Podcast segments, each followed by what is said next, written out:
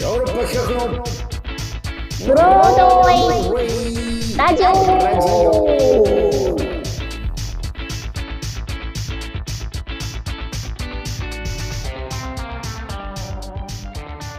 はい、どうも、私、ヨーロッパ企画で俳優をやっております、長野宗則です。そして、藤谷莉子です。 KBS 京都 RNC ラジオ CBC ラジオを聴る皆様どうぞ今週もよろしくお願いいたします、お願いいたします。えー先週先々週とあの映画「マイ・ダディ」のおー特集をすべく、えープロデューサー陣にゲストに来てもらってましたが、えー公開も9月23日、えー木曜日ということで、えーはいもう来ねもうもう間もなくなんですよもういよいというこよと。で、今日もね、ちょっと前田で追い込みかけてみようかなと思ってます。はいはいはいえはい、いいじゃないですか。前田でね、えっ、と、主演、室ロツヨシ、監督、金井純一さんということで、はい。ね、私、中野もちらっと出てるんですけど、えーさらっとね、えっ、と、このマイダディの映画のおストーリー、えー紹介させてもらいますと、えー、室ロツヨシ演じる、えー、御堂和夫は、中学生の娘、光と二人暮らし、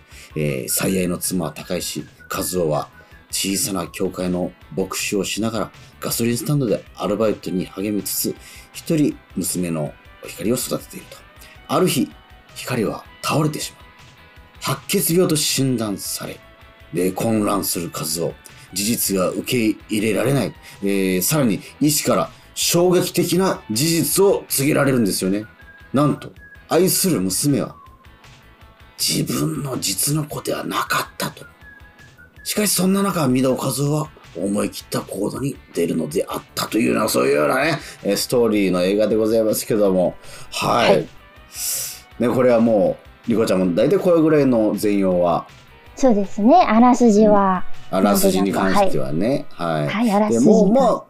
まあ、うん。リコちゃんも、どうですか見に行きたいですかこの映画どうですかまあ、こういうご時世もあるんでね、やっぱ本当に慎重に判断しないといけないっていうのはあると思いますけどもね。うんいや、でも、ここまで来たらうん見たいなと思ってますけど。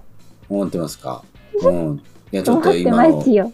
うん、声、ちょっと、うーん、いかないなって感じはして。そんなことなそんなことない故です障よ。もそうだなと思ったんで、今日はね、あ の、3人のクリエイターが、を集めましたので、彼らにはいマイダディの魅力を一つずつ語っていただいて、リコちゃんの重い腰を上げていただこうかなと思っています。そうはでい。すじねゃあまずはこの方です。松弘樹さんです。はい。どうもこんばんは、松です。どうもはいこ。んばんは。お願いします。はい。松尾さん、年齢はおいくつですかえー、今年21です。 ?21 歳。はい。ねえーこの番組でね、あのーまあ、スタッフがやってくれてますけども、はい。はい。まあ、マイダディを見たんですよね。はい、見させていただきました。うん。はい。ちょっとリコさんにも刺さるように、ちょっとうまくプレゼンできればなと思うんですけど、うん。楽しみですよ。はい。えっ、と、まず、えっ、と、僕が映画を見るときに、うん。毎回気にするところがあって、うん食べ物なんですね。食べ物うを気にしてみるんですよ。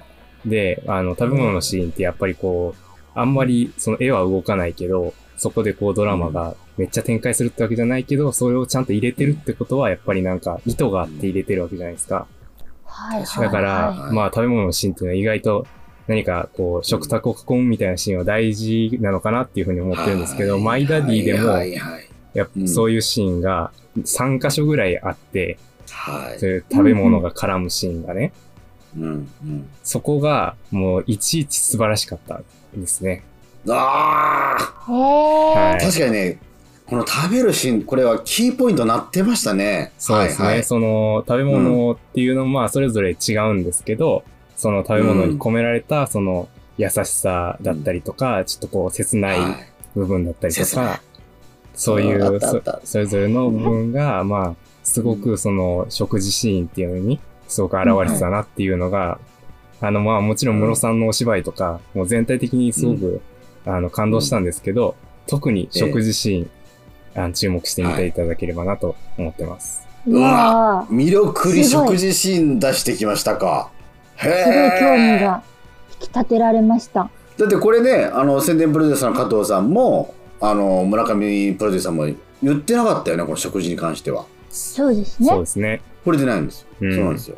でも、いや、むちゃくちゃ大事でした。そういえば、この、フーフードっていう着眼点、これ。そうだと思います。う好ん。ちなみに、松田さん、好きな映画って何なんですかきな映画で すか急好に。きな映画って。好きな映画うは、ん そこうれですで、その人のね、あの、松尾くんの、そういう映画の、その、好みとか、そんなんも踏まえて、はうん、なんかあああそういうのもあってフードをあー食べ物にい。なるほなどったの。かなとかまあ、そのフー、フードというと,、うんところで言うと、うんまあ、長野さんも出演されていた元弘監督作品、うどんですかね。うんあ そうむちゃくちゃフード そうむでちすゃくね。ちゃフードあれこそフード映画じゃないですか。そうですねソウルフードを香川のははいい。いや大好きなんですよ、あれ。そうなんですかあはそうなんだはいでトイ・ストーリーを擦り切れるほど見てたっていうもう聞いたことあるけど、いそっちだったんですねい。それはまあそうなんですけど。なるほどありがとうございますはいありがとうございます食べ物を食事のシーンがすごく魅力的だということでございました。はい、続いて、えー、この方、お呼びしてます。どうぞよろしくお願いします。どうも、小林哲也です。小林哲也ですね。こんばんえーは僕らブレイキン小林というふうに呼んでますけども、この番組の、はいスタッフでもございまして、えー彼自身ね、えー脚本、ラジオドラマでも脚本書いてくれてますし、えーっ、と、映画監督もやってます。はい。年齢いくつでしたっけ今僕今年24歳です。 24歳なのああ、ちょっと若い、ねはい方の意見がこう続いてますけども、はいじゃあちょっとひと一つ魅力を語るとすれば何でしょうか、マイダディ。うん。えっと、僕がすごく魅力に、おすすめポイントかどうかは、あれなんですけど、すごく個人的に良かったなと思ったとこは、あの、現在と過去のうんうん、うん。描かれ方がうんすごい好きでしたね。ざっくりになってしまうんですけど。ああ、でも確かにそのポイントは僕も台本読んでて、あ、面白い構成だなと思って。そうなんうでん。す。なんか、うん。こうまあ予告とかも見させていただいてたりとかはしたんですうけど、ん。なんか割とこう,、こう結構過去は階層的な扱い方うん。になっているのかなという、まあ現現在のお話がうん。あーまあ娘さんが病気になっているっていうその現在のお話が、あのメインとして書かれるのかなと思ったら結構その過去と、えー現在と過去がこう同時進行でそう描でした。かはい。れてうんいたじゃないですか。なんかそれがこう途中こうどっちが現在なのか過去なのかっていうところが一瞬だけちょっと自分の中でですけどごっちゃになってしまったりとかすうるん瞬間があったりしてでもそそれが僕は逆すごく魅力に感じたというか変なあれですほうほうほうほそうですうん僕はそのだから現在と過去のその時間軸う。うのん。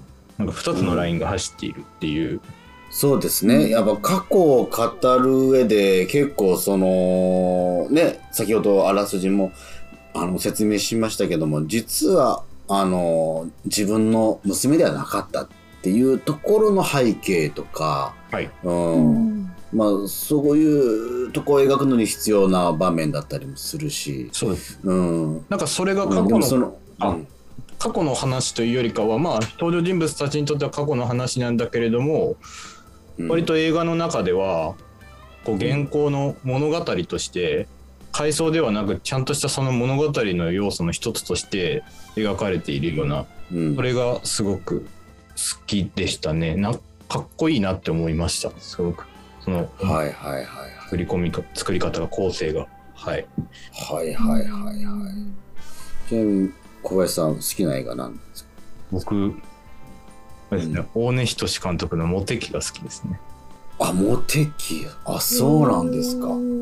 どういったとこなのモテキ好きなのって。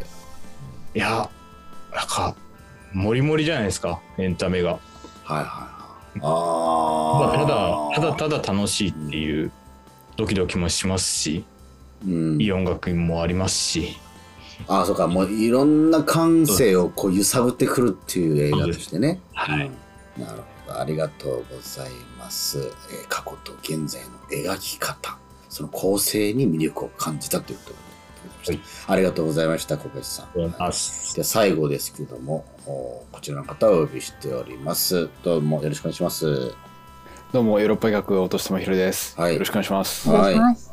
ね、おとしさんは劇脚本作,、家です。ね、劇作家でもありまして、まあ、テレビドラマ、映画の脚本も手掛けられていますね。はい。はい。うん。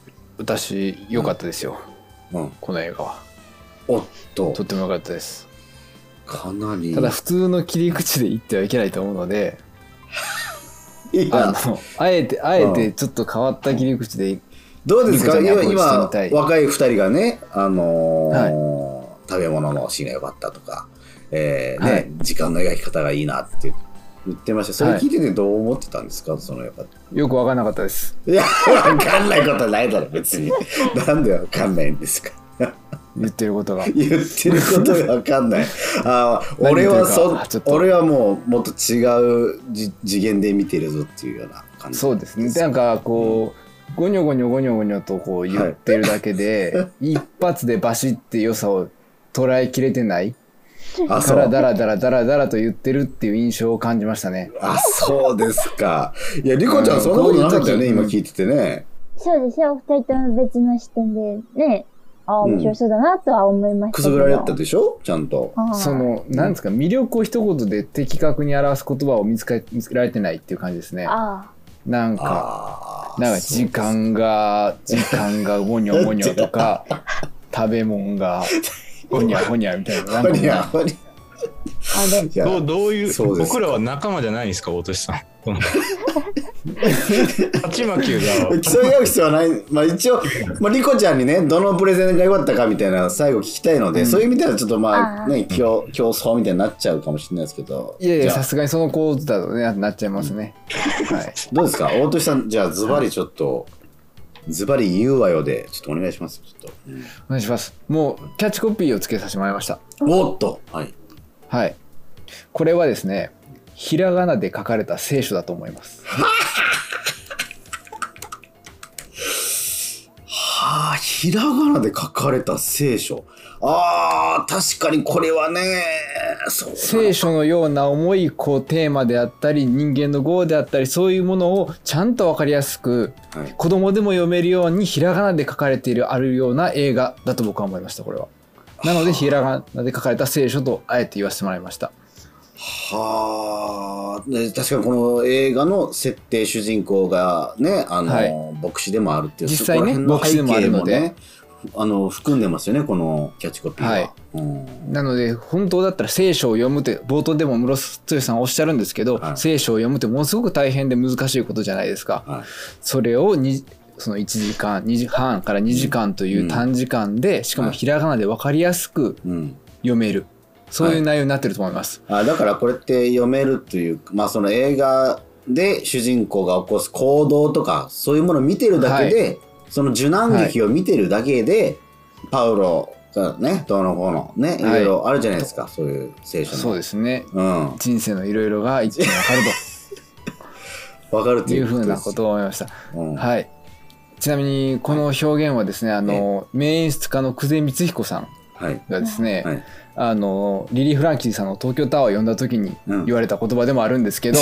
まああえて同じ一緒なんですかあえ同じえあえておん同じキャッチコピーが今思い浮かんだんです人のじゃないですか。人のなるほど人のですそれ人のかもしれないけど僕はこれを見てたまたま思ったんですよなのでちょっと僕もこ僕の場合これだなっていうふうに思いましたありがとうございますちなみにお父きさなん映画好きも聞いなてく好だきなさ映い画って何ですか、ち好きな映えーゲロッパです画はいはいはいはいはい井筒監督の、はい。はい、ヨーロッパなんですね。あ最後の西田敏行さんの歌うところが大好きです、ああ。なるほど。これねこれはずっと語れますはいそうなんですか。はいあと冒頭の常盤貴子さんのベッドシーンが最高ですといすごいじゃうないちょでっすか、あとなた好きなの。言っておきたいですねトータス松本さんとのああ。はいそうですか。ありがとうごジざョいンます。ビーチョッパーさんもいらっしゃいますよ、そこで。はい。ジョンビーチョッパーもね、 ロブリケイスケ止まさらんな出くてなまりすそうでよすね、。ギロッパに関しては。はいありがとうございます。全然全然。はい。さあ、藤谷さん、果たしてこの3人のあの魅力、うーそれぞれありましたけども、どれに一番背中を押されたでしょうかそうですね。あえてあの、お一人選ぶとすれば、え松先生でしたね。ありがとうございはいまちょっす。と あの、あんまよくわかんなかったですね、みんな。あの、えあ、みんな、あ、見て逆、うん。見た後に、あうあ、んなるほどなってなると思うんですよ。小林先生と大俊先生は多は分。い、はい。うん。でも見てないので、私。やっぱり松尾くんの、なんかそういう、こういうシーンが魅力的なんだよ、みたいなのは、ちうんょっと、あ、見てみたいなって思わされたというか。なるほど、なるほど。飯のこともあんまよく分かんなくないですかすすうん、あら、ふてくされてますけども。いません。藤谷さん、大俊さんの ひらうんひらがなって書かれた聖書はいかがでしたでしょうか多分、聖書、うんちょっとよくわかんないですね。聖書なのか。 わかんないです。あー俺今ギバチャのみたいな顔してましたよ。キワちゃんの室井さんの時の芝居の顔になってますけど渋い顔になってますけどもありがとうございましたありがとうごいざいましあありりががたと。とううございまそれしでたリ。スナーの方も、うん、非常に響いたんじゃないでしょうかね。はい、9月23日木曜日、祝日、えー公開となっております、室中さん主演の前田で、これぜひ、えー劇場に足をお運びくださいませ。よろしくお願いします。では、当番組のメインコンテンツであります、ラジオドラマのコーナーに行ってみましょう。時間 SF ものを、お先月からやっておりますけれども、えー今日もやらせてください。えー脚本家は、えー橋本直人えー先月で言うと、未知との遭遇。はい。進路指導の先生とね、はい。未来との電話がはい。つながるという、そうかそう5、何 ?5G じゃなくてね、なんか、 99D。そうそう、 G で 90G の、そうそう、面白い設定ですありましたね。 はい、その作家さんでございます。はい。はい。今回は、後の祭りの後のというタイトルでございます。それでは、開演いたします。